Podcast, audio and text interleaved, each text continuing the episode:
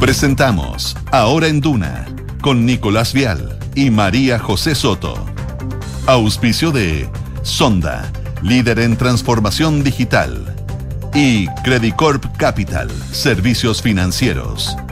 Duna, sonidos de tu mundo.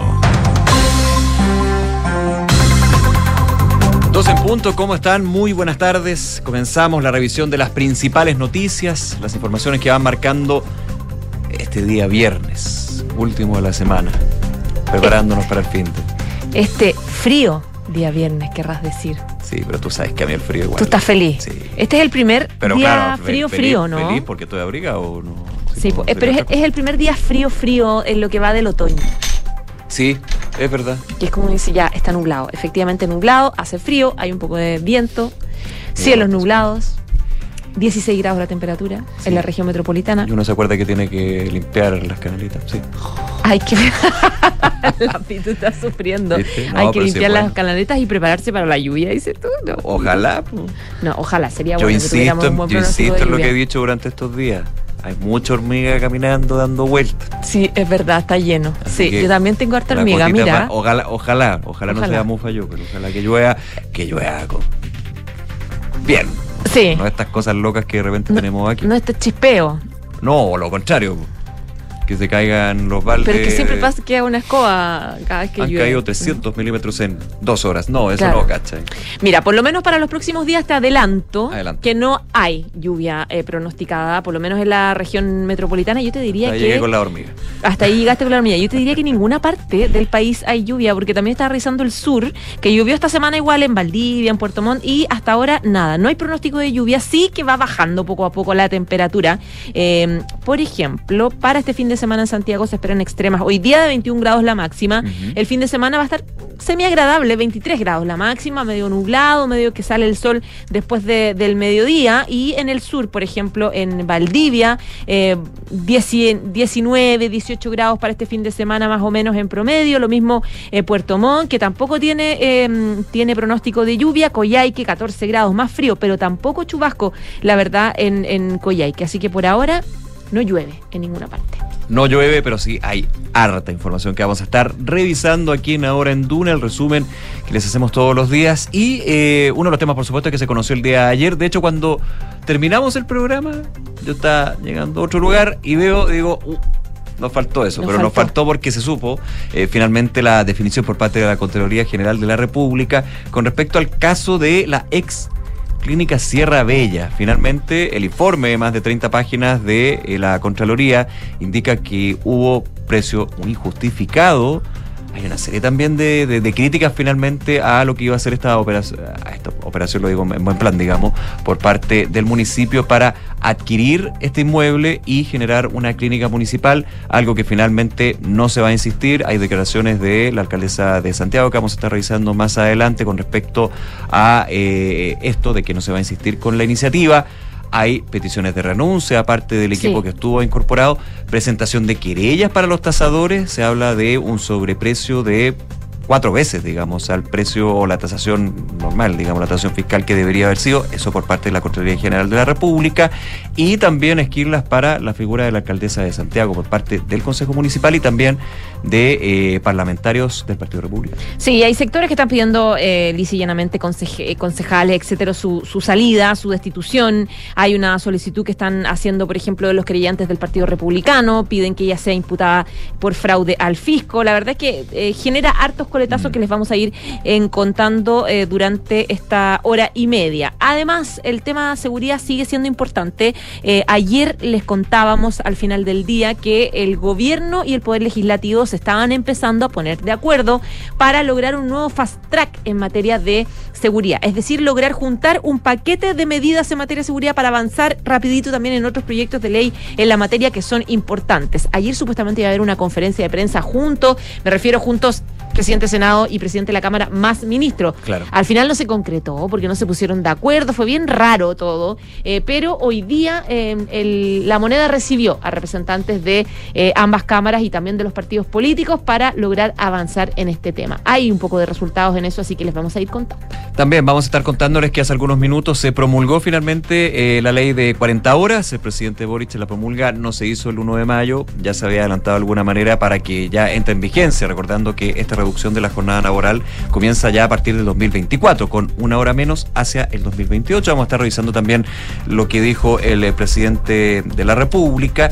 Y eh, ojo que, ¿te acuerdas de este llamado criterio Valencia? Claro. por el fiscal nacional con respecto a que los fiscales tengan que solicitar prisión preventiva como máxima cautelar en casos de investigación de delitos a personas que no puedan ser identificadas, que no tengan RUT.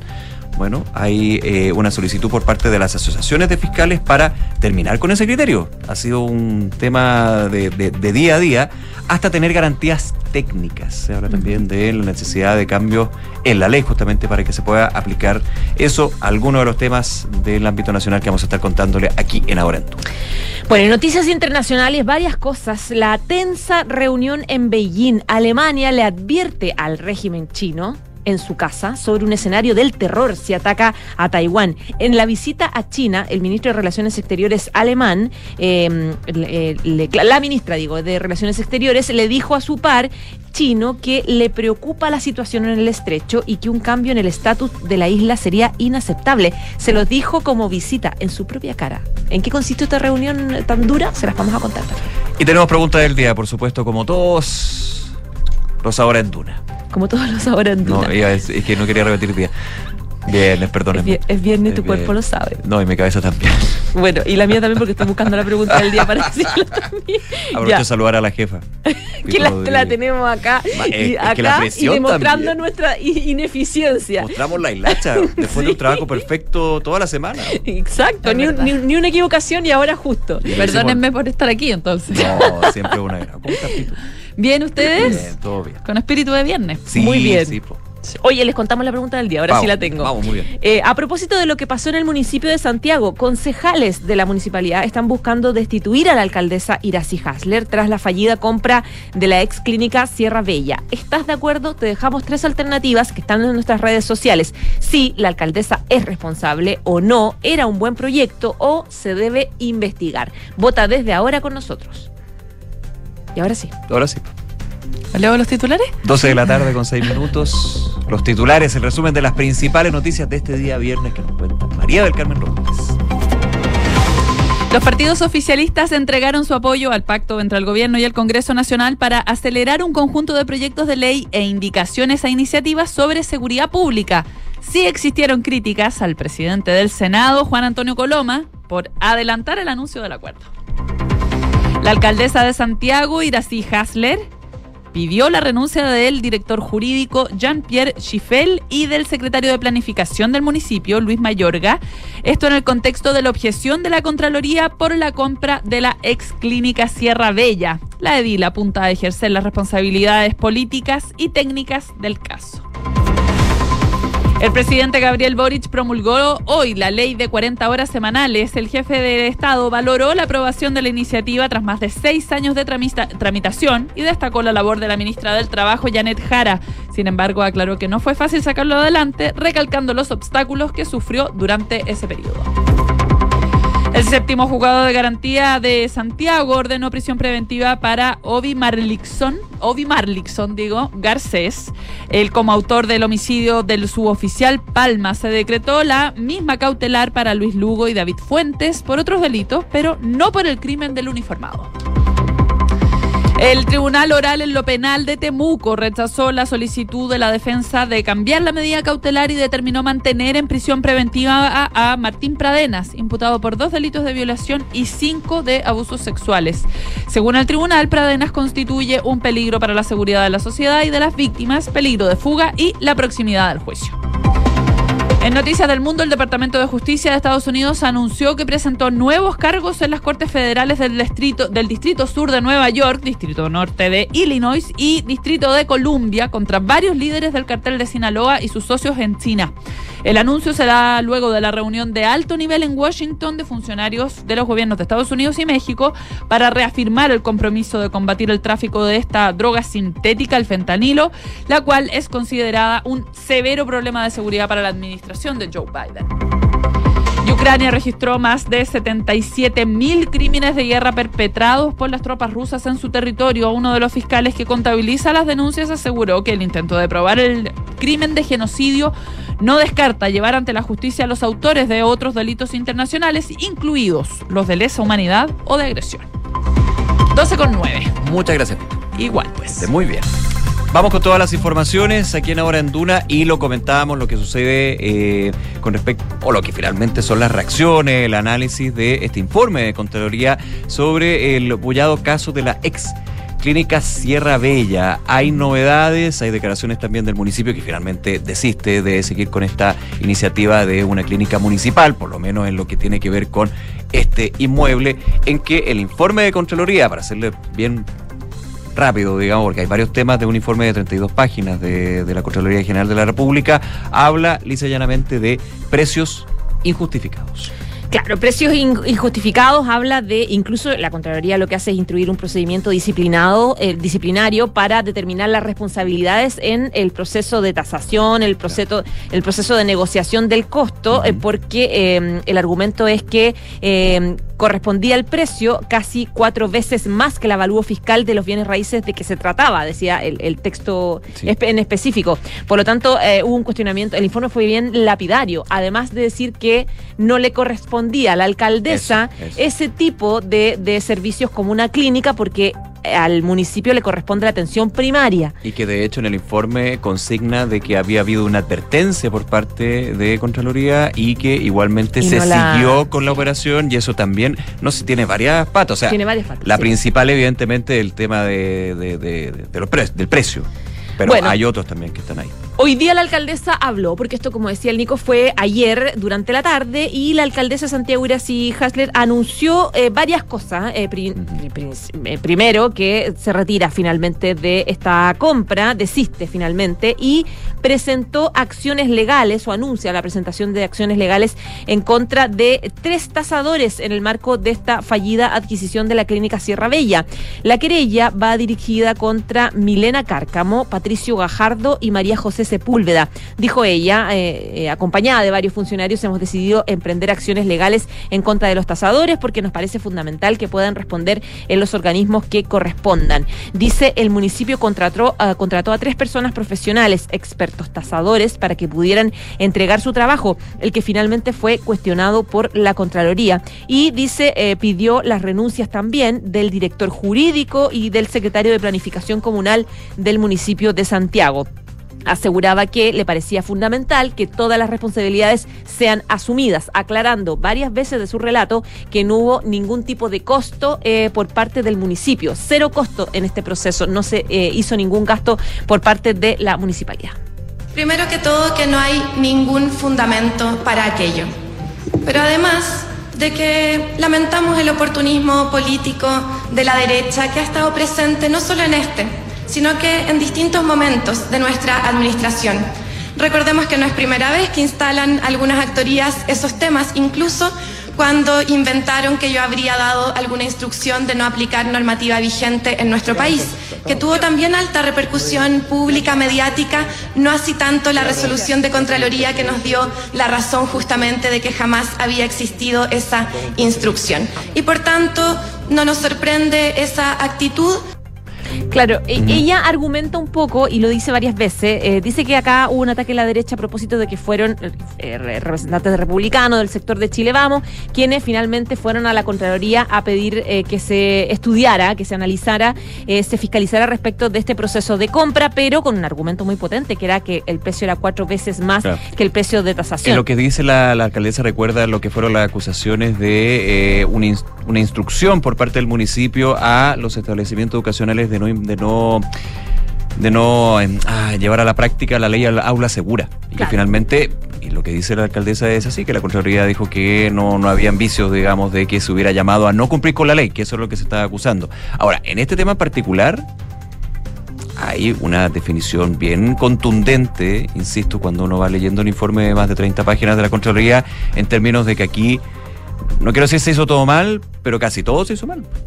Entonces, también voy, claro, hay un tema político, evidentemente siempre hay un tema político, pero en lo práctico, eh, claro, la alcaldesa dice, no, s- hay, un, hay un punto donde dice, aquí no se hicieron uso de recursos públicos, de recursos en términos de que se eh, desembolsó dinero por parte del municipio. Ahora, yo imagino que los tasadores hay que, hay que pagarle el servicio, ¿no? Pero ya, independiente de eso, no hubo uso de recursos públicos porque finalmente se frenó la operación y la Contraloría dice, oiga, momentito, esto no puede ser. Aquí el precio está cuatro veces por sobre lo que debería ser. Y son recursos públicos, pues finalmente esto. Si tú llegaras y te, y, y te cobran cuatro veces y tú como eh, María José Soto paga cuatro veces, bueno, tú sabrás. Pero Claro. tú es, es- es de tu billetera, pues. no es de la billetera de un municipio, recursos públicos, ya obviamente tiene un cariz distinto. Y el Partido Comunista eh, en su declaración también cuestionaba y decía que acá esto es una ofensiva de, de- de, mm, de la derecha, que quiere empatar a propósito de cuestionamientos de Sí. casos de, co- de corrupción. Y planteaban que eh, hay otros municipios del sector oriente que sí trabajan con clínica eh, o que sí cuentan con clínica. El punto es que esos municipios, llámese Vitacura, por ejemplo, Las Contas, tienen, están asociados a clínica y no necesariamente son dueños de no son clínicas. que clínicas era lo que- municipales. claro, no son clínicas Que la, municipales que la- que la idea es tienen buena. convenios en el fondo la- de- que, claro. que hacen que los costos se rebajen para los para los vecinos, pero no eran dueños, que era el, el- el objetivo que tenía Es con la compra punto. Sierra Bella. De hecho, la- el informe de Contraloría habla de, eh, voy a parafrasearlo, pero abocarse a casi que enfocarse en la salud primaria, la salud municipal, la atención primaria, más que en esto, digamos. Claro. Con una clínica municipal, que insisto, eh, cu- cuando te la explican es una muy buena idea, pero bueno, tiene eso contra, entre ellos partiendo de la base de dónde iban a instalar la clínica municipal, que era la ex clínica eh, Sierra Bella. Eh, otro, otro punto que quería mencionar, ojo que aquí, claro, se habla de destitución y la responsabilidad que tendría la alcaldesa, pero desde la misma alcaldesa se dije,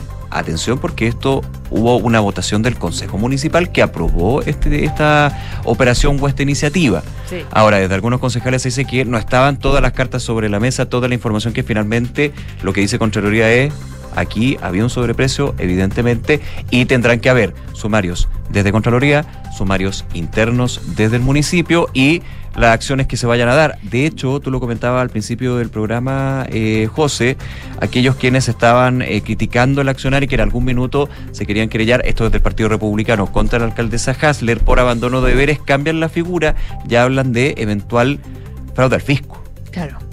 Que obviamente es una figura bastante más gravosa que el abandono de deberes, siendo que también es grave el abandono de deberes. Y podría también entrar el Consejo de Defensa del Estado, que hoy día es. recibió la información, recibió el informe, digamos, de, de- de la Contraloría, y con ese documento en sus manos, lo que van a hacer es designar a un abogado, van a ver si llevan el tema al Comité Penal, donde se va a analizar si los antecedentes reunidos en la investigación, que además está haciendo el Ministerio Público, son o no suficientes para estimar la existencia de algún delito y eventualmente que el Consejo de Defensa del Estado también se metan, que presente una, una- una acción de tipo penal. Claro, o sea, no la presenta, la está evaluando, pero podría, podría llegar, lo pongo en condicional porque va a depender evidentemente si hay eh, argumentos para llegar a una acción de ese tipo de parte del Consejo de Defensa del Estado, que como dice su nombre, tiene que resguardar los, al Estado los recursos, el actuar del Estado y evidentemente aquí si se da eh, evidencia de que...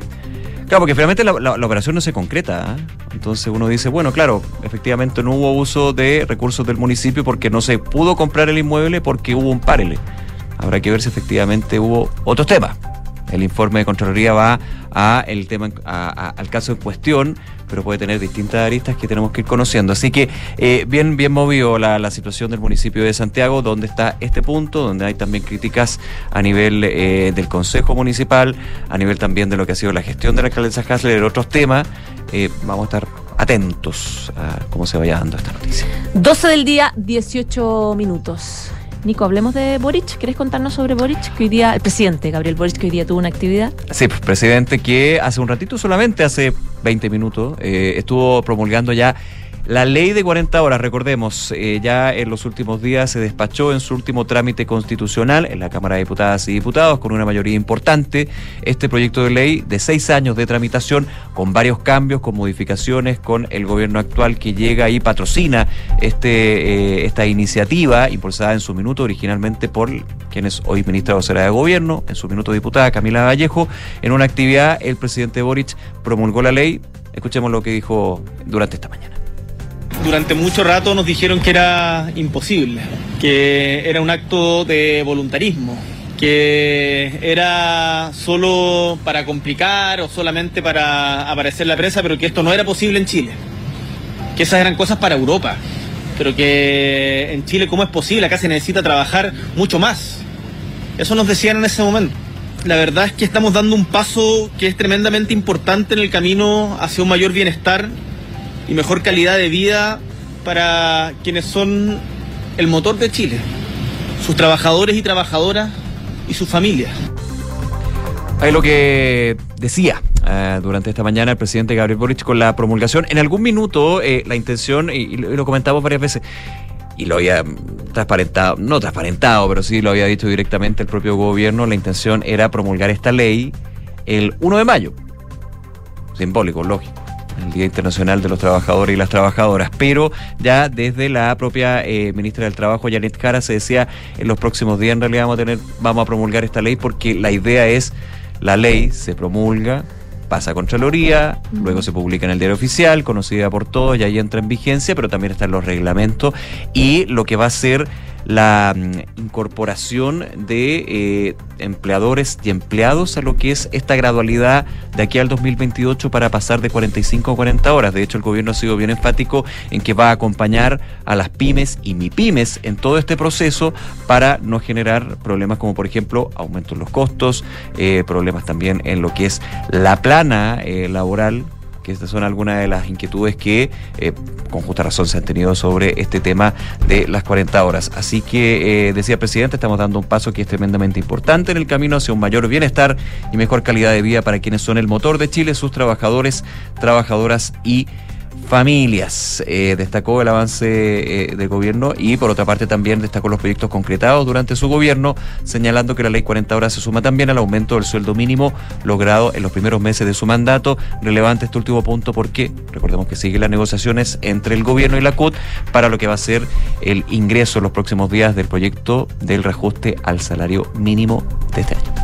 12 del día, 21 minutos. Cambiamos de tema. Em, queremos hablar sobre el criterio Valencia, que se le complicó, la verdad, al fiscal nacional Valencia, Ángel Valencia, que tiene que ver con esta idea que él planteó, este instructivo, o sea, una idea que se convirtió en instructivo y que plantea la visión, la solicitud de prisión preventiva para todos los extranjeros que sean detenidos y que no tengan una identidad corroborada. Em, él da después explicaciones, dice que sean con delitos infragantes, etcétera. El punto es que. Extranjero o nacional nacionales. Después como que explicó varios detalles de, este, de este anuncio en medio de críticas que recibió y cuestionamientos que se mantienen porque em, el Consejo del Directorio de la Asociación Nacional de Fiscales pidió al fiscal nacional abiertamente suspender este criterio eh, Valencia.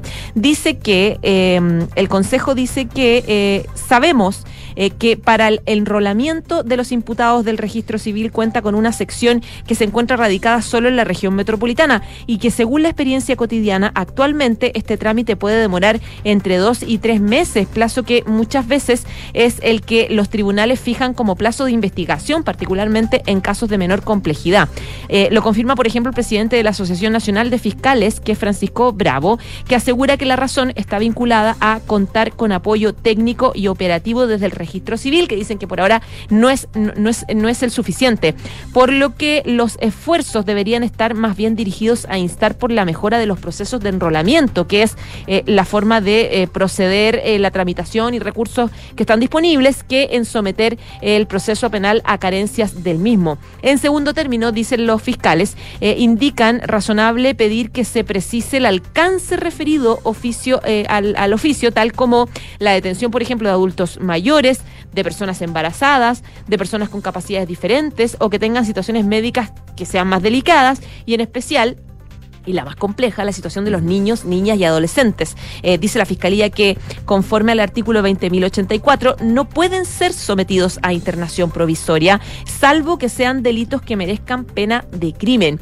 Eh, por lo tanto, agregan que si tal medida no admite excepción alguna en casos de delitos con penas de multa o cuyas penas eh, sean propias de la aplicación de un procedimiento simplificado, lo que conocemos son delitos bagatelarios, dice o explican los fiscales en este comunicado. respecto a este punto, el Consejo y Directorio de la Asociación Nacional de Fiscales manifestaron su preocupación al gremio por esta decisión del fiscal eh, nacional en orden a repetir experiencias del pasado reciente, en que directrices rígidas terminaron por afectar la imagen de la Fiscalía como institución en términos públicos. Entonces lo que hace la, la, la Asociación de Fiscales básicamente es pedir que se frene un poco la aplicación de este instructivo y que se haga mejoras que incluyan excepciones. Eh, suena, a, la verdad, suena de sentido común. Estas excepciones donde eh, personas, por ejemplo, que sean embarazadas, que tengan algún problema, etcétera, eh, no tengan la misma, el mismo sentido de, o, la misma detención en caso de delito, etcétera, que, que, sea, que tenga más detalle, que sea más compleja que, el simple anuncio. El, caso a caso, como lo decía también la ministra vocera de la Corte Suprema, Ángela Vivanco, con respecto a que como no es una, no es parte de una ley o parte de un cuerpo normativo, el hecho de que el fiscal tiene que solicitar prisión preventiva cuando se dé el caso en que un nacional o extranjero no pueda ser identificado. Eso no está dentro, por ejemplo, de lo que son los requisitos de la prisión preventiva o los argumentos de una prisión preventiva. Entonces, la ministra decía, bueno, obviamente como no es dentro de una ley, aquí tiene que ir bajo el criterio, el caso a caso, y aplicando también lo que ha sido y, lo que es la idea, uno entiende desde el Ministerio Público, que con el fin de resguardar la investigación y como una persona que no puede ser identificada si es dejada en libertad puede desaparecer, Claro. Porque no tiene root, pongámoslo en ese, en ese sentido. Eh, hay un peligro de fuga y finalmente no se resguarda la investigación. También dependiendo del delito, eso ha sido especificado también por el Ministerio Público, dependiendo del delito, evidentemente. O sea, hay los delitos más gravosos, como por ejemplo homicidio, si tiene root o no, lo más probable es que la prisión preventiva sea acogida la solicitud de la Fiscalía. Eso ya no, no, no tiene por qué aplicarse el criterio, porque de per se, digamos, por el delito y por las eventuales penas, ahí ya vamos a otro tema. Entonces, bueno, es parte de lo que ha sido, pero ahí está la, inquietud de la Asociación de Fiscales, que no es menor en términos de tener las garantías técnicas para poder llevar a esto. A propósito de fiscales, 12 de la tarde con 25 minutos, vamos a la Araucanía porque el fiscal de esa región, Roberto Garrido, aseguró que se ha observado un aumento en los hechos violentos en la zona en los primeros meses del año. De hecho, un alza de un 17% con respecto a lo que ha sido enero-marzo del año pasado. Eh, a su juicio, esto estaría asociado a la reivindicación de algunos grupos en favor de imputados en, investigaciones emblemáticas como el caso Naín Ollaitul. En entrevista con ADN, el fiscal eh, Roberto Garrido dijo que normalmente entre enero y febrero de cada año son meses donde se produce un incremento de los hechos de violencia, en la Araucanía, recordemos, asociados a incendios forestales. Pero este año, dijo, lamentablemente, se ha notado un incremento en comparación con el mismo periodo del año anterior, eh, uno de 7%, pero el incremento más notorio se produce por sobre el 40% en los hechos de mayor gravedad. Hay un aumento de un 17% de eh, los casos, pero dentro de ese dentro de esos casos un 40% obedece a un aumento en los de mayor gravedad. Estamos hablando precisamente de los ataques contra las personas o los incendios. El eh, fiscal Garrido dijo que si comparo el mismo periodo de este año con el año anterior, en general los hechos que pueden calificarse que son constitutivos de violencia rural, es decir, aquellos donde hay una intención reivindicatoria, donde hay panfletos, lienzos, donde queda claro de que hay una reivindicación o se busca una reivindicación, esos hechos han aumentado en total un 17%. Podemos separar creo que es importante para el análisis, dice en esta entrevista de en el fiscal Garrido, los hechos de mayor connotación y apunta a que el mayor incremento se produce precisamente en los hechos de mayor gravedad, lo que explica una sensación ambiente de mayor inseguridad. El incremento no es tan grande, pero es más grande en estos delitos más potentes, de mayor gravedad, y eso también enmarcándolo en un contexto donde sigue el estado de excepción constitucional en la Araucanía. Recordemos que nuevamente se eh, prorroga o se amplía lo que es el plazo de excepción constitucional. Entonces, no es una señal de extrema alerta, pero sí el fiscal dice, ojo, que por lo menos en los meses que llevamos, ha aumentado con respecto al año pasado y con estado de excepción, así que ahí hay un tema de seguridad bien relevante en la región. 12 del día, 28 minutos. Antes de irnos a la pausa, solamente actualizar, perdón, Salud. de, de un No tema, de un tema, tranquilo, tranquilo. An- Antes nos asustábamos porque pensábamos, tenéis COVID. Ya no, ya no es, ya no es esa la preocupación. No voy a decir nada. pero no uno- un, simple estornudo, tranquilo. Sí. Bueno, antes de irnos a la pausa, quiero actualizarlos de una información también mm, eh, judicial a propósito de la decisión que tomó el Tribunal Oral en lo Penal de Temuco, que ordenó mantener la medida cautelar de prisión preventiva contra Martín Prádenas, acusado por el Ministerio Público en calidad de autor por cuatro delitos de abuso sexual de mayor de eh, 14 años, un delito de abuso sexual de menor de 14 y un delito de violación a mayor de 14. Eh, luego de que hoy se desarrollara la audiencia de revisión de las medidas cautelares, mientras se espera que se desarrolle el segundo juicio en su contra programado para este lunes 24 de abril, el próximo lunes. Durante la instancia, la jueza Rocío Pinilla rechazó cambiar la cautelar de Prádenas, aludiendo a peligro de fuga y el riesgo para la seguridad de las víctimas y para la sociedad.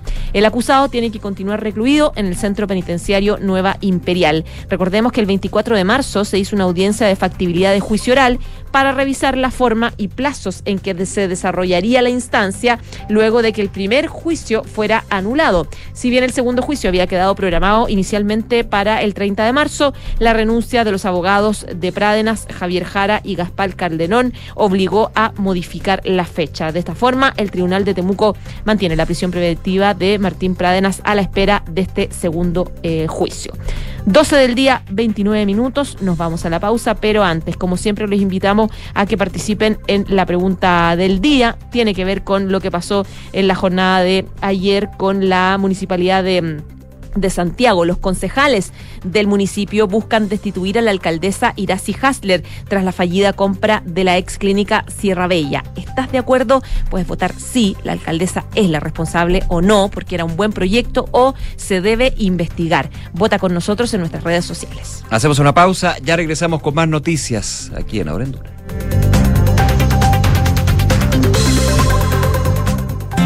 Vivir conectado todos los días con la naturaleza es posible en Edificio QB, un proyecto de inmobiliaria Hexacón en el Parque Cauciño Macul. Edificio QB es toda una experiencia, con una propuesta estética moderna, enfocada en la vida social y familiar, con departamentos de 2, 3 y 4 dormitorios. Conoce más en www.hexacon.cl. Hola, mi amor. Hola, hola, ¿cómo estás? Bien, o sea, más o menos. Acabo de colgar con el taller y el auto lo tienen la otra semana. Chuta, ¿y qué vamos a hacer para el turno del colegio mañana? ¡El turno! Tranquila, manéjate con Quinto. ¿Quinto? Sí, Quinto, una app donde eliges el Toyota híbrido que quieras y lo usas por el tiempo que necesitas. En tu caso, una RAM 4, para que te quepan todos los niños. Grande Quinto. Descubre nuestros nuevos puntos de retiro y conoce todos nuestros modelos híbridos descargando la app Quinto Share. Quinto. Celebremos la historia del salmón que le pone color a nuestra mesa. Historias que nadan en el sur de nuestro Chile, pero se cuentan en todo el mundo. Las que disfrutamos crudas, ahumadas, al horno o a la plancha. Historias de miles de chilenos que contra la corriente nos enseñan cómo hacer que las cosas pasen. Celebramos las historias que hacen de Chile un país de oportunidades, para que nadie se quede atrás. Sofofa, junto a sus empresas. 140 años trabajando el Chile que viene. Enfrentar el cambio climático es tarea de todos. Duna, por un futuro más sostenible. Marzo de 2023 quedará en la historia de la sostenibilidad por la realización de la primera conferencia de las Naciones Unidas sobre el agua en 50 años. Un encuentro que estuvo centrado en dar soluciones para proteger, gestionar y garantizar su acceso universal. Para fines de esta década se prevé que la demanda de agua superará a la oferta en un 40%, por lo que es urgente adoptar medidas para atender el aumento de su consumo, el incremento de la contaminación y los cambios en el ciclo del agua que está provocando el cambio climático. La conferencia ha concluido con la adopción de la Agenda de Acción para el Agua, que contiene un plan con 689 compromisos y 300 mil millones de dólares comprometidos para impulsar, entre otras medidas, una mayor inversión en sistemas de agua y saneamiento, mejoras en la resiliencia de las infraestructuras y promover la innovación para su protección. Acciona, expertos en el desarrollo de infraestructuras para descarbonizar el planeta.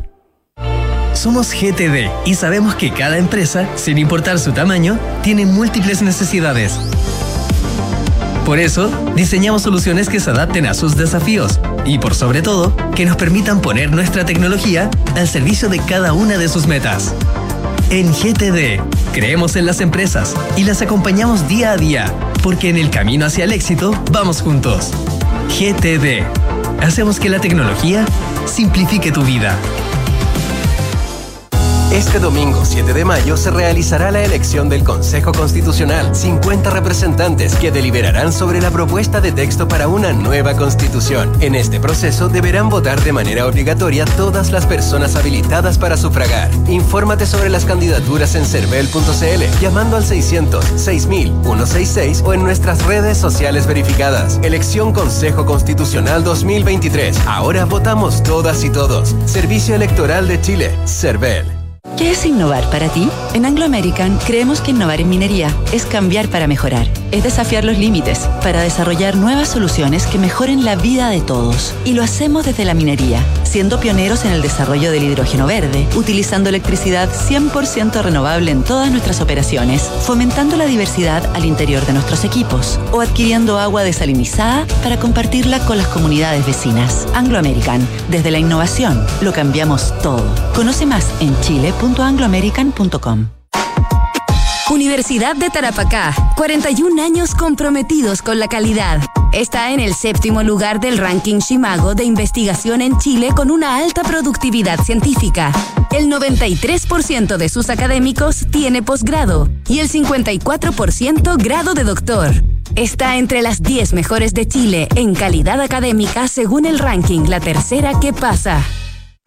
Abril, Panoramas 1000 en el Parque Metropolitano de Santiago, cada día encontrarás una nueva idea para reconectarte con la naturaleza y disfrutar al aire libre. No te olvides de seguirnos en nuestras redes sociales, arroba parquemetmimbu, donde podrás conocer más de todos los panoramas que tenemos para ti.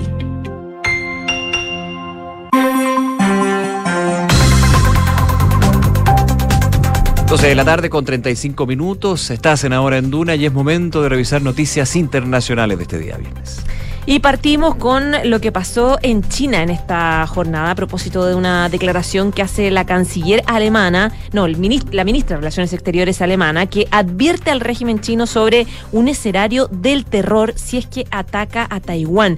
La desestabilización de Taiwán sería un escenario de horror, declaró la ministra alemana de Asuntos Exteriores, Annalena Barbock, en un tenso intercambio público con su par chino. Hablando junto al chino Qi Yang en Beijing, Barbock dijo en un cambio en el estatus de Taiwán sería inaceptable. Seguimos comprometidos con nuestra política de una sola China, pero al mismo tiempo nos preocupa la situación actual en el estrecho de Taiwán, declaró la eh, ministra alemana a los periodistas en una rueda de prensa en la capital china. Añadió que una escalada en el estrecho sería un escenario de horror para todo el mundo. Quien replicó, o sea, el chino replicó a su par eh, durante la misma conferencia de prensa, imagínense lo tensa que fue esa conferencia de prensa diciendo que el mundo tiene que respetar que Taiwán es parte de China. Beijing reclama desde hace tiempo la democracia taiwanesa como parte de su territorio. Solo hay una China en el mundo y Taiwán es una parte inseparable de ella, dijo Kim en estas declaraciones que coincidían con el duro lenguaje de la ministra alemana sobre el mismo punto. El gobierno chino y su pueblo defienden la integridad territorial del país. La llegada de la ministra eh, alemana a China se produjo mientras trabajaba con el canciller alemán Olaf Scholz en la Estrategia Nacional para China. Se espera que Berlín se muestre más duro con Beijing, que en los últimos meses ha intensificado las maniobras militares en torno a Taiwán. Eh, hoy día, Kim defendió las acciones de China, diciendo que las tensiones en el estrecho de Taiwán fueron provocadas por fuerzas extranjeras. Joseph Borrell, que es responsable de la política exterior de la Unión Europea, reiteró la postura del bloque más tarde, diciendo que eh, cualquier intento de cambiar el, el status quo por la fuerza es simplemente inaceptable.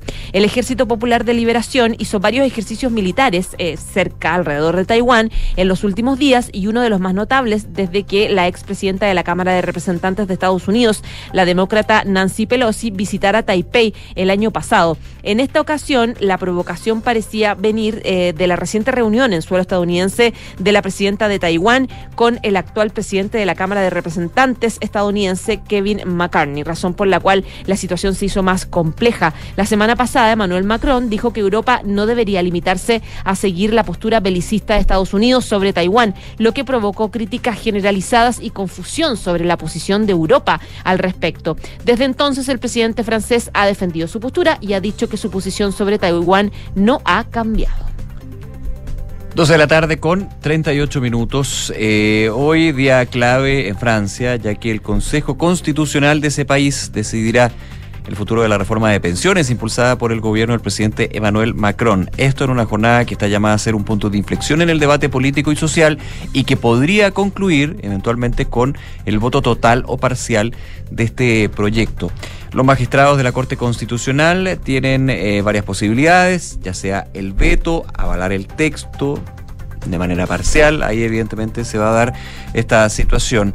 Eh, una reforma que eleva, recordemos, de 62 a 64 años la edad de jubilación, que amplía el periodo necesario de cotización y retira privilegios a ciertos sectores. Eh, lo que espera el gobierno, por supuesto, es que el Consejo Constitucional respalde íntegramente la reforma que ya ha superado el trámite parlamentario. Recordemos que con salvedades porque eh, habilitado por la Constitución lo que hace finalmente es, de alguna manera, bypasear el, ese trámite parlamentario para poder aprobar el proyecto. Bypasearlo no lo digo en términos negativos, sino que efectivamente la Constitución francesa permite en ciertas ocasiones y con ciertos requisitos poder hacerlo y eso ha generado una eh, crítica desde eh, la oposición eh, a Macron parte del, del oficialismo, digamos, de francés, pero por sobre todo en marchas y manifestaciones bien violentas que se han dado en los, las últimas semanas.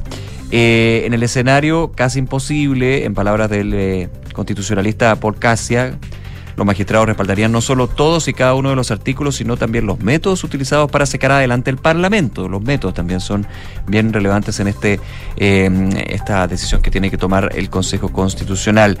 se espera y los expertos en Francia esperan que lo más probable es que el Consejo retoque algunos aspectos de la reforma, aunque en ese caso la clave estaría en cuáles son las cuestiones que, según ellos, no pasan el filtro constitucional, ya que marcará las reacciones posteriores de las partes.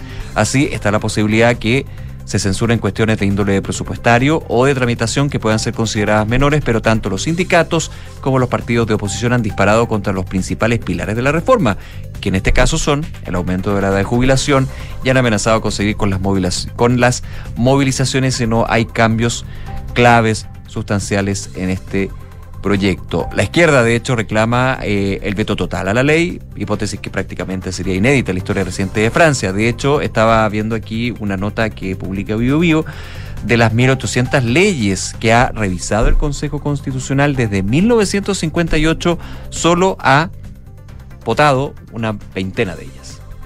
Fíjate, de 1.800, bueno, desde 1958 cerca de 20 ha dicho, no, esto no puede ser. Entonces hay también un track record, digamos, que va dando la idea de cómo podría venir la mano del Consejo Constitucional, aunque aquí ha sido bastante y es bastante clave lo que define en términos de la Constitución, pero también del el escenario que ha generado este proyecto de ley. Si los magistrados eh, finalmente fueran por ese lado, el gobierno estaría obligado a empezar de nuevo, o sea, de decir esto es inconstitucional, obviamente el gobierno tendría que insistir o no con su proyecto de reforma previsional. Tendría que volver al Congreso en el fondo. Claro, pero ya con una contra, con una muralla impresionante pues, en términos de eh, lo que habría fallado. Ahora, si se aprueba, eso también es una historia bien compleja. Eh, habrá que ver cuál es, eh, qué es lo que va a definir entonces el Consejo Constitucional en este proyecto de ley de pensiones que ha generado varias esquirlas en Francia. Oye, y de Francia volvemos a Sudamérica, específicamente en Venezuela, porque hoy día se cumplen 10 años desde que el Consejo Nacional Electoral de Venezuela em, eh, anunció que se convertía Nicolás Maduro en presidente electo luego de unas elecciones que tuvieron muy marcadas por varias denuncias de fraude y de ventajismo estatal. Eh, había pasado poco más de un mes desde que se anunciara el fallecimiento de Hugo Chávez y por lo tanto ese día, ese 14 de abril, hace 10 años, comenzaba una nueva etapa política en Venezuela encabezada por el presidente Nicolás Maduro. Bueno, en ese contexto es que Maduro volvió a asomar la posibilidad de adelantar las elecciones presidenciales que están previstas para el próximo año a este año, es decir, adelantarlas un año, una idea que ya había un poco anunciado en algún minuto y lo había destaca- eh, descartado durante actos públicos en el pasado. Fue en una actividad en Caracas para conmemorar los 21 años del regreso al poder de Hugo Chávez, eh, luego del golpe de Estado que lo sacó de la presidencia por dos días, el mandatario criticó a los dirigentes, eh, dirigentes opositores que están en campaña de cara a las primarias que se van a hacer este 22 de octubre. Pretenden, dice, lavarse la cara, disfrazarse de demócratas para presentarse en las elecciones presidenciales próximas que no sabemos si van a ser este año o el próximo. Guárdenme ese secreto ahí, borren esto de la grabación, ironizaba Maduro eh, frente a miles de simpatizantes. En octubre de 2022 el presidente dijo que el chavismo en el poder desde el 99, desde 1999, estaba listo para ganar las presidenciales cuando sea, donde sea y como sea, mientras bromeaba un acto público sobre la posibilidad de adelantar las elecciones a este año. Y en esa oportunidad el equipo de prensa presidencial publicó una nota en la que subrayaba que Maduro no desestimaba un adelanto de las elecciones, pero en marzo pasado, durante una entrevista transmitida por la cadena estatal BTV, el, el mandatario aseguró que las elecciones presidenciales se van a celebrar igual con el mismo cro- cronograma en 2024, como manda la Constitución, dijo, tras las cuales se va a juramentar quien resulte electo y dice el país seguirá en paz y en democracia. Sin embargo, ahora vuelve a dejar las dudas y asoma esta posibilidad de, de nuevo, adelantar las elecciones. Oye, tengo que actualizar la, la información de Francia, que ahora ¿Ya? acabo de ¿Qué dar pasó? cuenta. Claro, Salió ya el fallo. salió, salió. Estoy viendo aquí una nota de la tercera, hace 30 minutos, no, no estaba tan, tan atrasado. Se avala eh, el retraso de la edad de jubilación propuesto eh, por el gobierno de Emmanuel Macron. Esta fue la definición que hizo la- el Consejo Constitucional. El organismo rechazó una iniciativa de la oposición para tratar de forzar un referéndum sobre la reforma. Eso era bien relevante porque también tenía que dirimir con respecto a si llevar o no el a un referéndum con respecto a este proyecto de ley de pensiones.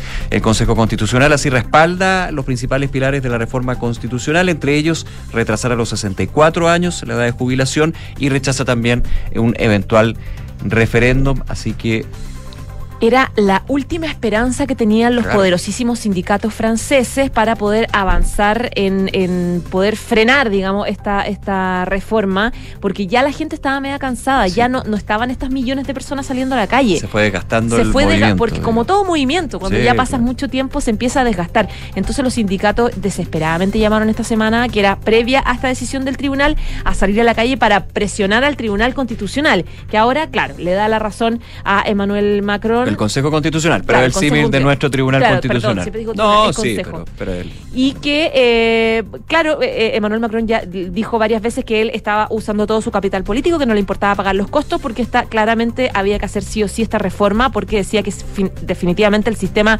previsional actual no estaba financiando las pensiones de la gente Claro. y que ya era necesario un cambio, que ahora ya se concreta. Oye, déjame ir con otra noticia internacional, pero ya actualizado entonces el panorama en Francia, nos vamos a nuevamente Corea del Norte. Porque, recuerdas que durante, hace dos días, de hecho, yo contaba acá de un nuevo lanzamiento de misil, que no era terrible, pero, pero complejo o tenso, pero es como una constante, digamos. Bueno, Corea del Norte asegura que ese proyectil es un nuevo misil de largo alcance con combustible sólido. Eso fue anunciado por parte de Corea del Norte, eh, un nuevo tipo de misil eh, balístico intercontinental de combustible sólido, lo que supone una mejora en la eficiencia de su arsenal. Ahí está la gracia en términos del combustible que utiliza.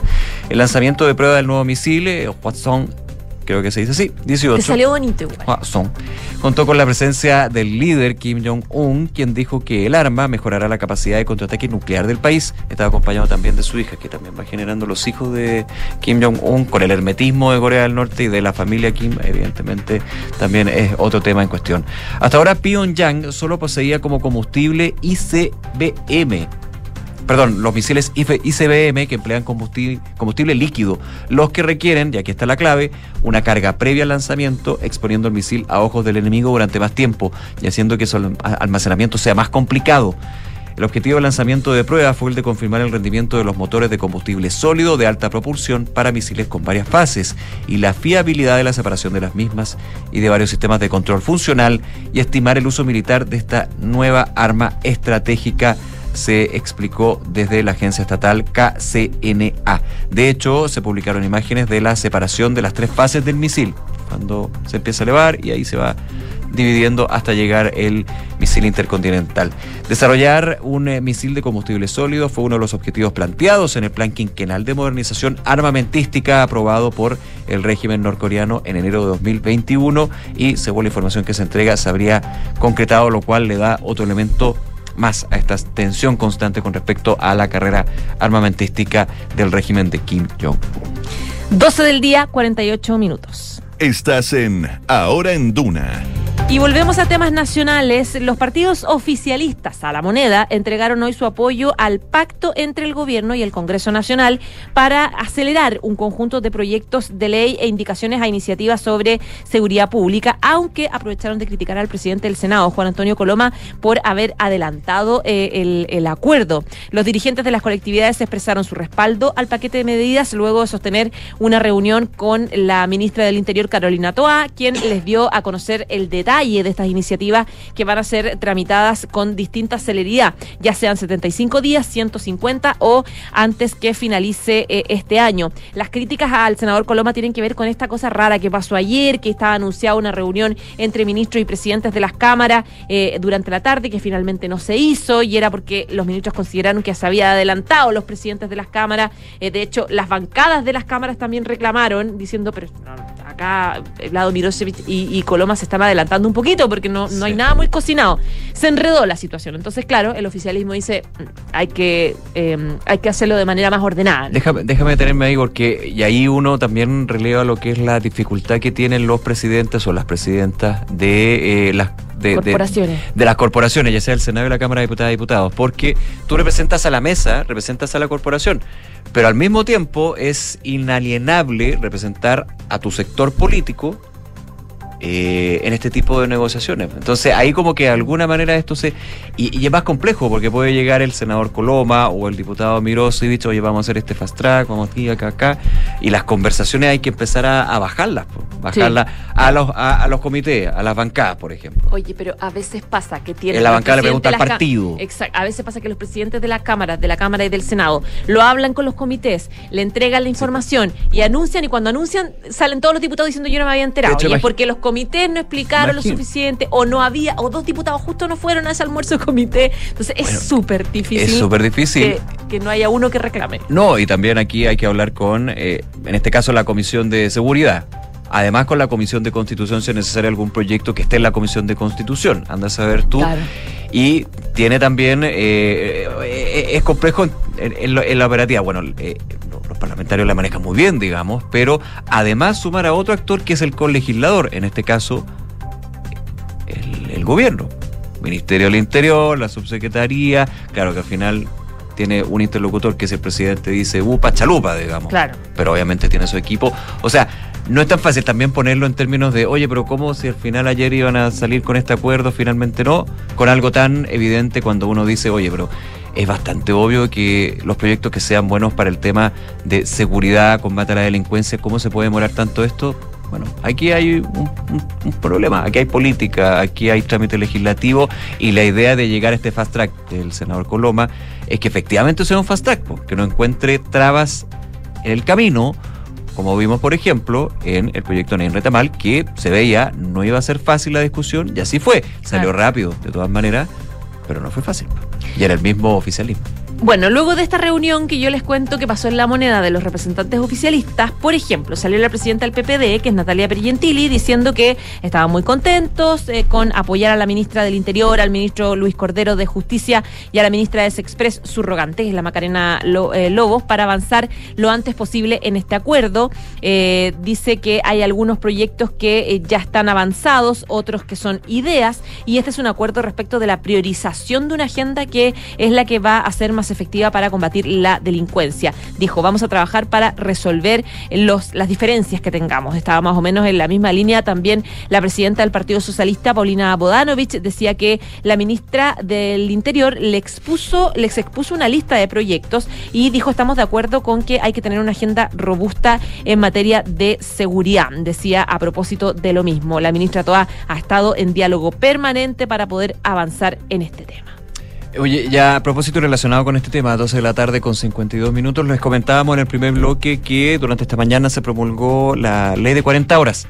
Y fue eh, el la ley, el escenario, lo que conllevó la discusión última especialmente de este proyecto, cuando era proyecto de ley de 40 horas, lo que tomó el presidente de la República en su discurso para eh, ligarlo al tema de seguridad que estamos comentando, a esta agenda de seguridad, al tema de acuerdo entre los poderes del Estado, entre otros, porque el presidente Boric puso como ejemplo 40 horas valorando el acuerdo con la oposición que permitió la aprobación de hecho, recordemos que en el último trámite eh, solamente la bancada republicana votó en contra. Eh, sí, solamente la bancada republicana, el resto de la oposición votó a favor de esta 40 horas después de mucha conversación y discusión. Y con ese ejemplo llamó a mantener el diálogo en seguridad. Eh, durante esta promulgación el mandatario destacó el diálogo que se dio con la oposición. Necesitamos poder conversar y salir de las trincheras que ha sido parte de de las frases que ha tenido en los últimos días con más fuerza, ¿eh? yo diría desde la semana pasada. No es que no la haya tenido antes en términos de dejar las trincheras, en la tregua, la tregua política, eh, pero ahora ha ido bastante más cargada el tema de seguridad en ese sentido. Decía el presidente Boric, el mandatario recordando que la votación en el Congreso no fue unánime, en el Parlamento se opuso la ultraderecha, decía representar en el Partido Republicano, y se logró un acuerdo entre la alianza de gobierno y la derecha democrática. A mí me carga eso de la izquierda democrática y la derecha democrática, te lo digo personalmente. Pero bueno, ok. Entiendo que no, no. Bueno, claro. Es que por eso, como la dije, recordando lo que dijo el presidente Boric, es otro tema. Sí, ah, está la, la, derecha no democrática. Es que por, por, qué la derecha y la izquierda no es democrática si tiene representante en el Parlamento? Lo usen por los dos lados. A mí no, no, no me parece el concepto. Derecha, ¿por qué no es democrática? No, bueno, eso ya es una discusión de Nicolás. Ok, Decía el jefe de Estado, esos acuerdos en donde sectores se felicitan a sí mismos por quedar fuera, creo que son importantes y son también un aviso de hacia dónde tenemos que avanzar. Necesitamos poder conversar y salir de las trincheras. Eso se logró para la agenda de 40 horas, decía el presidente Boric, pero lo necesitamos también para la agenda de seguridad y con nombre y apellido, decía, bien lo sabe el presidente de la Cámara, Vladimir Osevich, que ha estado conversando con el presidente del Senado, Juan Antonio Coloma, y con la ministra del Interior, Carolina Toa, y la SECPRES, Macarena Lobos. También lo necesitamos en lo que hemos tenido trabas hasta ahora, porque lo va sumando a otros puntos, reforma tributaria, también en la de pensiones, porque no nos olvidemos que hay un malestar en Chile que sigue vigente, decía el presidente Boric durante esta mañana. 12 del día, 55 minutos. Oye, vamos rápidamente antes de irnos a la pausa con el dólar, me va a cargar en algún minuto. ¿En algún minuto? Ahora sí. Está subiendo, hay un cambio de tendencia, pero bastante marginal, hay que decirlo, decirlo 0,03% de alza a esta hora situándose en los 796 pesos con 50 centavos, son 20 centavos. Ayer, de hecho, eh, terminó cayendo más de 8 pesos, ubicando, ubicándose en los 796 pesos, con lo cual deja nuevamente la barrera de los 800 pesos, pero está ahí, digamos, está bastante cerca de ese techo de los 800 pesos, distintas noticias eh, económicas a nivel internacional. Recordemos una semana también marcada por los datos eh, desde Estados Unidos, una inflación que fue eh, menos alta de lo esperado y que de alguna manera va generando visos algo más optimistas en términos de la economía internacional. También aquí en semana donde hemos estado muy atentos al informe de política monetaria, el dato de inflación, las proyecciones también de inflación hacia adelante y las distintas discusiones desde lo económico y también legislativo que tiene mucho que ver en ese tema. Así que a esta hora 796,50 el dólar en nuestro país. Oye, solamente quería recomendarles una nota muy interesante de pulso para quienes retiros de fondos de pensiones cuando podían sacarse.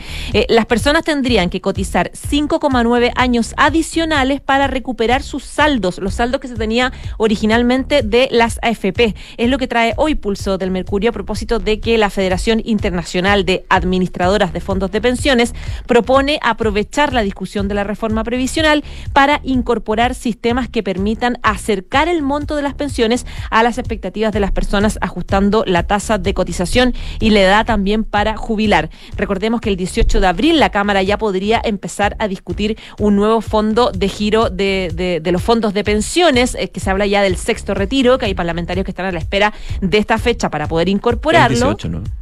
18, el 18 de abril. El, para el próximo martes. El, el próximo martes, el, El próximo, próximo justito, martes vamos a estar hablando de Full esto. día eh, legislativo. Es probable porque ya lo han anunciado harto. Por ejemplo, la diputada Pamela Giles lo tiene como bandera la- de lucha en su Twitter. Se puso la anda de sexto retiro hace Tiene como dos meses. Exactamente. Entonces se espera que sí se haga, sí se intente. El punto es que eh, con el debate que se ha dado a propósito del retiro, los autopréstamos y todo, está la sensación, que puede cambiar, pero está la sensación de que los diputados, hay un consenso que los diputados y senadores consideran que eh, sería perjudicial para la economía, porque aportaría más en la inflación, etcétera, etcétera. Así que podría no tener respaldo esa nueva iniciativa, pero de que se va a presentar, probablemente se va a presentar. Hay un antecedente ahí, eh, lo que fue la caída de los proyectos de autopréstamo. Claro. Pero son distintos a la idea de retiros de ahorros previsionales, tienen diferencias. Entonces, eso también ha sido eh, eh, planteado, por ejemplo, por parlamentarios del PDG que, eh, Que van adelante con eso. que van fuerte con, con el tema de retiro. Ahora, ¿cuál ha sido el mensaje desde el Ministerio de Hacienda, desde el ministro Marcel? El mismo mensaje que tuvo cuando era presidente del Banco Central y participó en todas las reuniones, los lo, Zoom de la Comisión de Constitución, de la Cámara, del Senado, que esto puede ser perjudicial, especialmente cuando, a juicio de Hacienda, el escenario es algo menos pesimista, es un poco más optimista de lo que se esperaba. 12 del día, 58 minutos. Nos vamos a la pausa, pero antes los invitamos a que participen en la pregunta del día.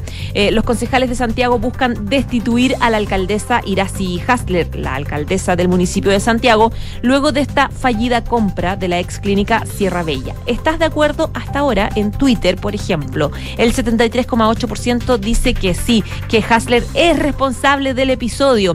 El 19% dice se debe investigar primero y el 7,1% no porque era un buen proyecto. Vota con nosotros. Hacemos una pausa, ya regresamos con más de Ahora en Dura.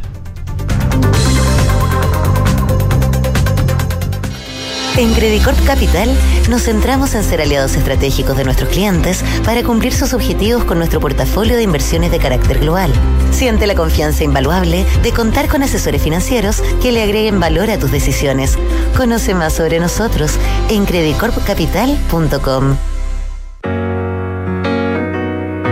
En Sonda, trabajamos para que disfrutes tu vida, impulsando la innovación y el desarrollo de soluciones que acompañen la transformación digital de las organizaciones de hoy. Cuenta tú también con el respaldo, agilidad y eficiencia del líder en transformación digital de la región. Conócenos en sonda.com. Porque en Sonda trabajamos para que disfrutes tu vida. Sonda. Make it easy. Soy Cory Harrison y mucho tiempo pensé que para tener un buen negocio solo había que hacer papeleo hasta que descubrí falabella.com. Dios, adoro este sitio. Si tienes una marca o emprendimiento, regístrate gratis y comienza a vender en el nuevo falabella.com. Falabella.com. Todos pueden vender donde todos buscan comprar. La vida es un constante desafío y en Kaufman tenemos al mejor aliado para ti. Nuevo GLC de Mercedes-Benz. Espacio, comodidad y seguridad. ¿Hay algo más importante para viajar con los que más quieres?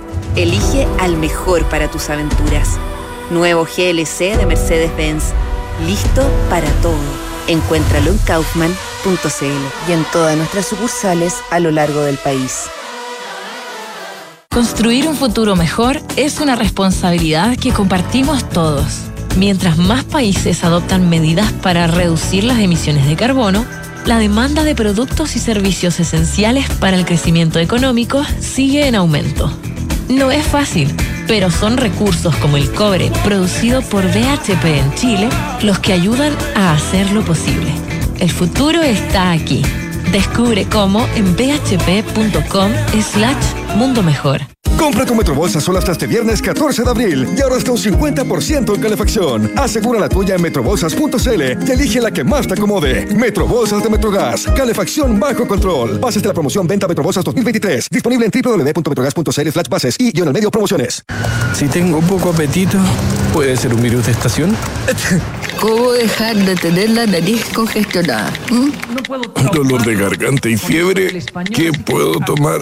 El buscador no alivia tus síntomas ni da tratamientos correctos. Evita el autodiagnóstico y atiéndete en el servicio de teleurgencia de Clínica Alemana. Atención rápida y oportuna para adultos y niños, de lunes a viernes de 8 a 23 horas. Reserva tu hora en clínicaalemana.cl. Teleurgencia, si es tu salud, es la alemana. Este domingo 16 de abril, la tercera IGFK presenta la edición especial de Chile 3D 2023. Descubre todo el contenido del estudio y de la premiación más importante sobre marcas y estilos de vida en Chile. Entérate de cuáles son las marcas de excelencia del 2023 y las más valoradas por los chilenos en cada categoría. Recuerda, este domingo 16, encuéntralo junto a la tercera y latercera.com. ¡Felicidades! Puedes escoger el premio que quieras. ¡Ay, quiero ese! No, eh, ese. No, mejor el del lado. ¡Ay, no sé cuál elegir! A veces no importa si le sigues dando vueltas, pero a la hora de invertir es mejor Scotia Fondos, que cuenta con toda la solidez y respaldo internacional que tiene Scotia, donde puedes invertir de manera fácil a través de la app o web y un grupo de coaches expertos te guiará según tu perfil de riesgo y objetivos. Toma la mejor decisión. Invierte en Scotia. Infórmese de las características esenciales de la inversión en estos fondos mutuos establecidas en sus reglamentos internos y scotiabankchile.cl. Infórmese sobre la garantía estatal de los depósitos en su banco en cmfchile.cl. Marca registrada de Bank of Nova Scotia. Utilizada bajo licencia. Con Talana, la más completa plataforma digital de recursos humanos, ahorras tiempo y costos. Simplifica tus tareas del día a día con las soluciones del ecosistema de Talana. Dedícale tiempo a lo que más importa, los equipos y las personas que lo conforman. Únete a las miles de empresas que ya han digitalizado su área de recursos humanos con Talana. Conoce más en talana.com.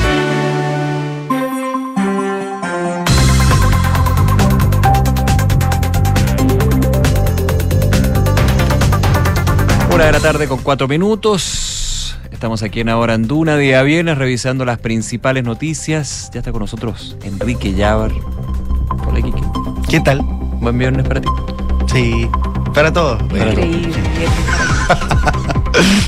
Oye, ya después voy a tener que hacer un transparente. Hoy día salgo de vacaciones. sí, porque es hoy que te van día- a molestar todos los programas. porque Sí, pues y hoy día, es que hoy día me En la- encontré con en Juan la- Pablo. En la tarde me- con, con este tal Matías del Río te encargo. Sí. ¿Cómo te va a bombardear con.? No, pero hoy día me encontré con Juan Pablo Iglesias en la universidad Ya. y pensó que me Un iba. infiltrado de Dunan Punto. Claro, y pensó que me iba de la radio. Ah, sí, pues como que me estaban despidiendo, no sé. Qué buena gente. Ay, a ti ya esta semana ha Preocupado recibido distintas despedidas. Claro, así que No, bueno. Me encanta. Bueno, ojalá, vuel- ojalá vuelvas en una Sí, de esas. La vuelta Pero bueno. vida. No sé, como que igual le dije a Juan Pablo, igual como raro que te despiden con tanta alegría. No sé, como que parece que uno no lo hizo muy bien si te despiden así. Pero bueno. Todo lo contrario. estamos Yo sabía que iba a pasar alguna vez. tío. Claro. Bueno, vamos con los titulares.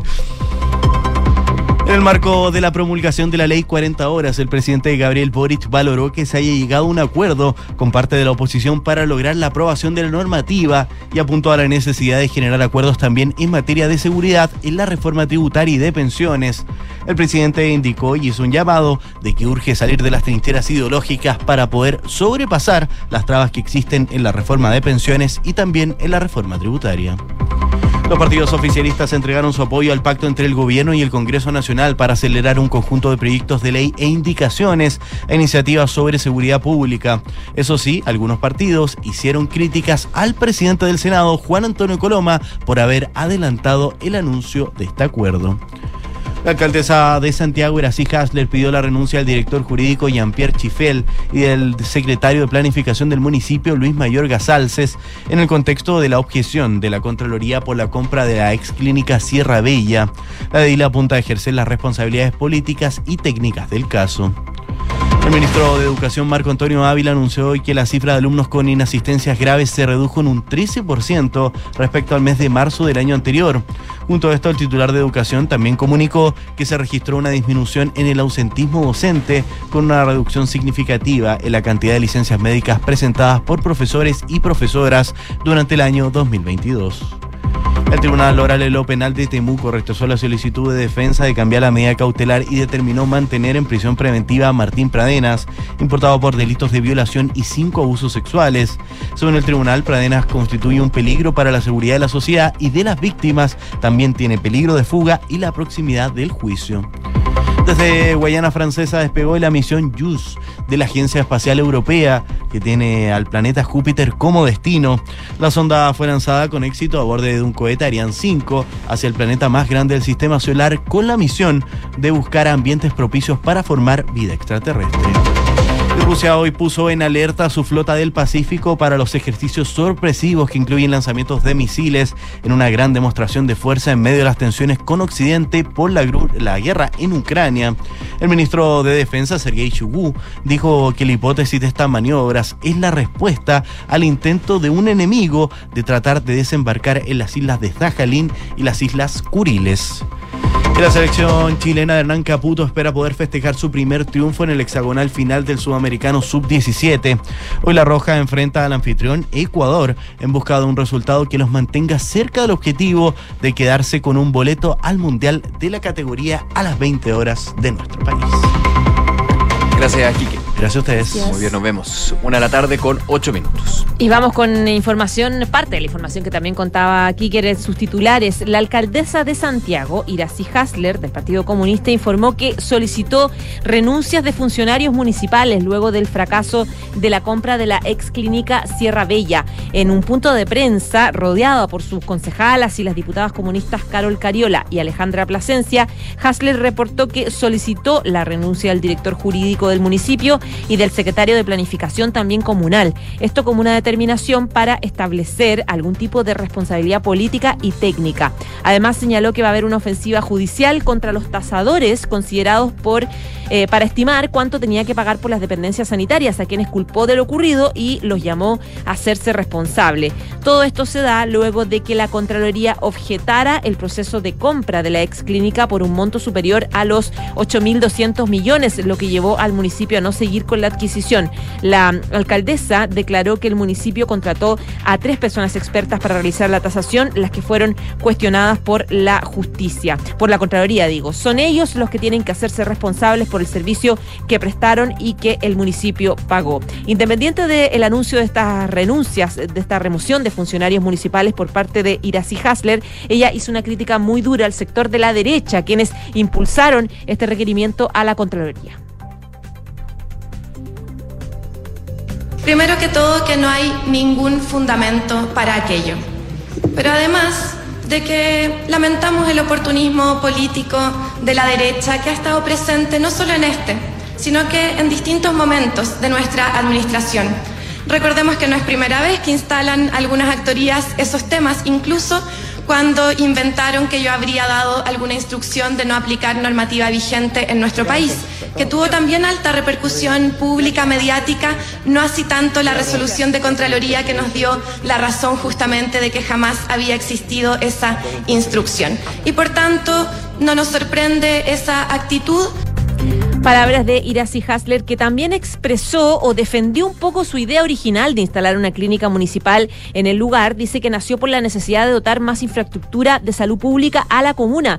Dice que en los últimos años ha habido un evidente aumento explosivo de la población en Santiago, lo que ya supera el medio millón de personas, razón por la cual se hacía necesario tener más atenciones en salud. Decía, por ejemplo, que la situación del Cefán de Padre Orellana es solo una casa, donde no se pueden efectuar todas las prestaciones para las 37 mil personas que ahí se atienden. Por eso, decía, ella hizo esta propuesta al Consejo Municipal de adquirir Sierra Bella para instalar esta clínica municipal. Y también se defendió diciendo que el Consejo siempre tuvo toda la información de manera transparente y que el municipio no, no tuvo ningún tipo de costo por este proyecto.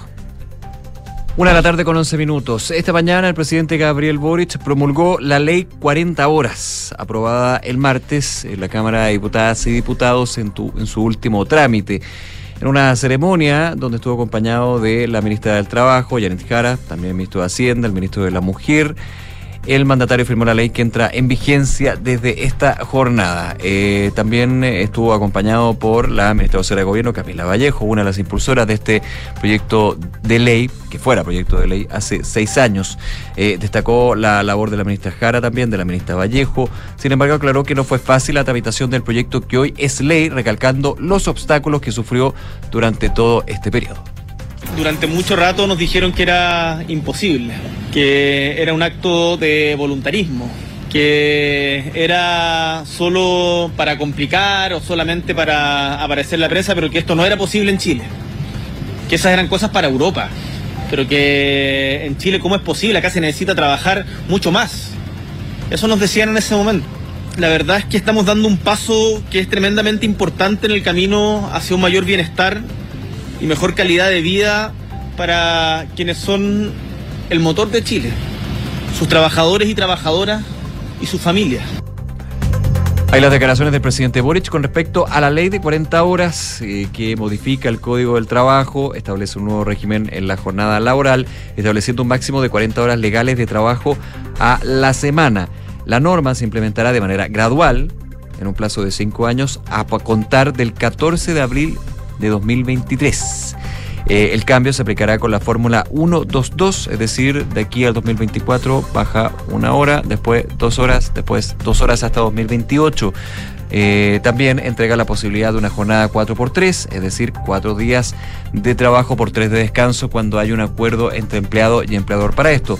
Además, otorga este cambio días de vacaciones adicionales y establece la prohibición de disminuir la remuneración de los trabajadores. Eh, en tanto, eh, a propósito de esto, el presidente Boric destacó los proyectos concretados durante su gobierno, señalando que la ley 40 horas se suma al aumento del sueldo mínimo logrado en los primeros meses de su mandato, valorando a los trabajadores y las pymes que se adelantaron con el sistema laboral, decía, enfatizando la importancia de los sindicatos y la titularidad sindical en representación de cada trabajador. Finalmente, el eh, presidente Boric hizo un llamado a la oposición a participar y apoyar las propuestas de la agenda del gobierno.